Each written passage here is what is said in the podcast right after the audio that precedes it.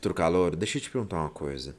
Você já trabalhou num lugar que você ficava de 10 a 12 horas por dia e recebia uma micharia no final do mês que mal dava para você se alimentar? Ou, por exemplo, você já viu aquela criança no sinaleiro com a roupa rasgada, toda sujinha, vendendo balinha ou algo do tipo para melhorar a renda em casa? E você olhava assim e putz, partiu o coração.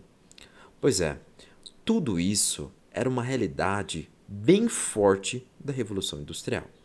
Mas vamos entender o porquê que tudo isso acontecia. Vamos entender por que, que o pessoal trabalhava 10 a 12 horas por dia, era extremamente explorado, chegava em casa sem um braço porque ficava na, no meio da máquina, ou criança que precisava trabalhar porque ela precisava pegar alguma coisa dentro da máquina e o tamanho dela só era só ela podia trabalhar. Vamos entender o porquê que esse momento ele aconteceu. Olha só. Antes de mais nada, a gente precisa ver essas causas da Revolução Industrial. E essa Revolução Industrial, ela ocorreu na Inglaterra, na Europa. E ela vai transformar completamente o mundo. As relações sociais, a produtividade, o consumo.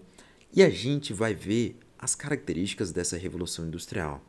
Uma das causas é a Revolução Comercial, ocorrida durante o século XV ao século XVII muito desenvolvida essa revolução comercial pela expansão marítima, pelas grandes navegações.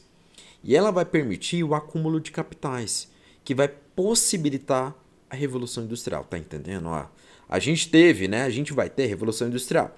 Só que antes disso, a gente teve um fenômeno chamado revolução comercial, ocorreu ali no século XV, né? Pelas grandes navegações, né? Que vai possibilitar revolução, essa revolução industrial. A descoberta de novos continentes também é uma das causas dessa revolução industrial e a formação de um mercado mundial. A Inglaterra, que é a sua pioneira, é o primeiro país a fazer isso. Ela vai conseguir acumular capital.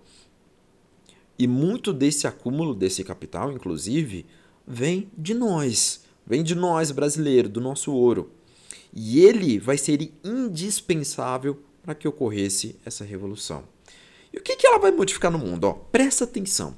Essa revolução industrial ele vai fazer com que surjam máquinas, que a produção ela aumente, que os preços do, dos produtos eles fiquem mais baratos e as pessoas consigam consumir mais. A produção vai aumentar, o preço dos produtos vai diminuir e as pessoas vão consumir mais. E ela vai dar muito do caráter que o mundo ocidental e oriental hoje tem, esse mundo contemporâneo, esse mundo de consumo. E como que a gente viu antes, né, que a pioneira, ou seja, principal é a Inglaterra. A Inglaterra é o primeiro país a ter feito a revolução industrial. E pensa nisso, por quê? Mas por que que a Inglaterra fez? Bom, olha lá. A Inglaterra ela conseguiu acumular capital.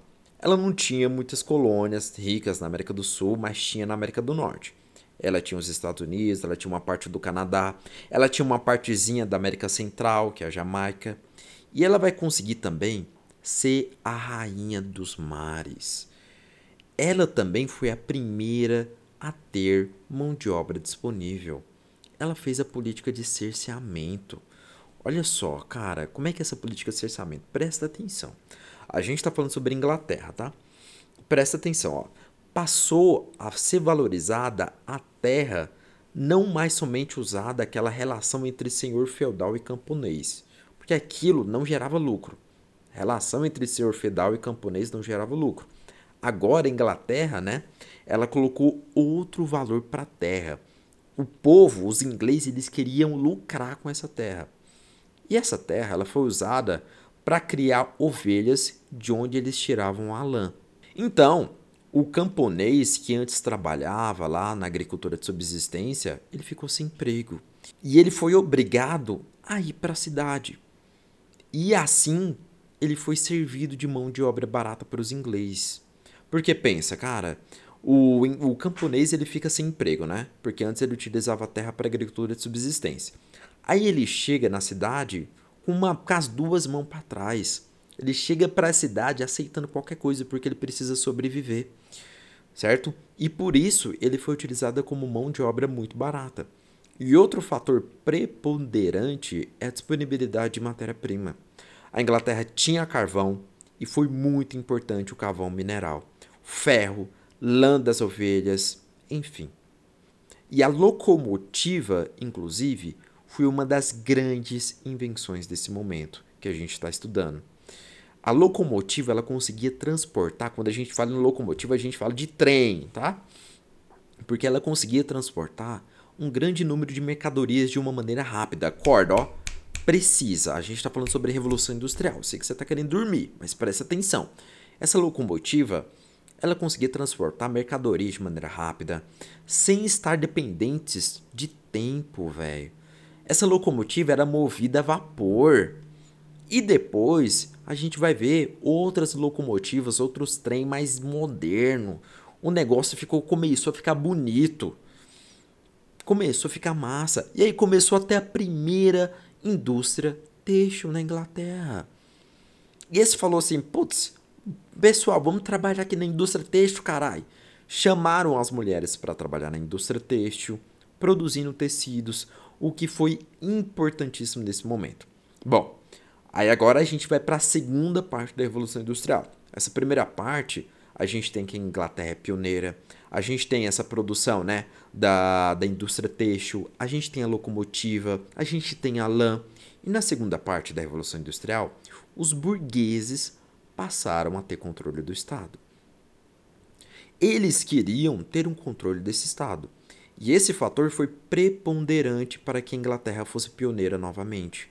E isso, ó, se deu através do controle do Estado.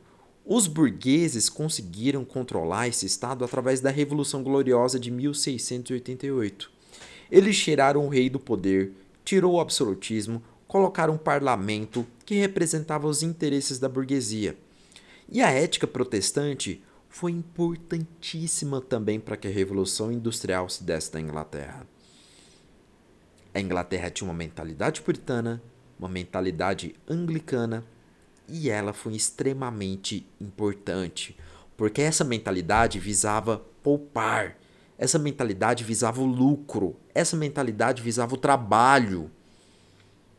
Ela era a rainha dos mares, a Inglaterra tinha grandes navios.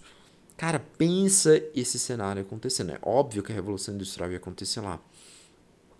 E esses foram fatores essenciais que fizeram que a Inglaterra fosse a primeira nação a fazer a Revolução Industrial. E o próximo capítulo dessa história, a gente vai falar sobre uma revolução muito, muito importante. Te espero no próximo, tá? Beijinho, futuro calor, bons estudos.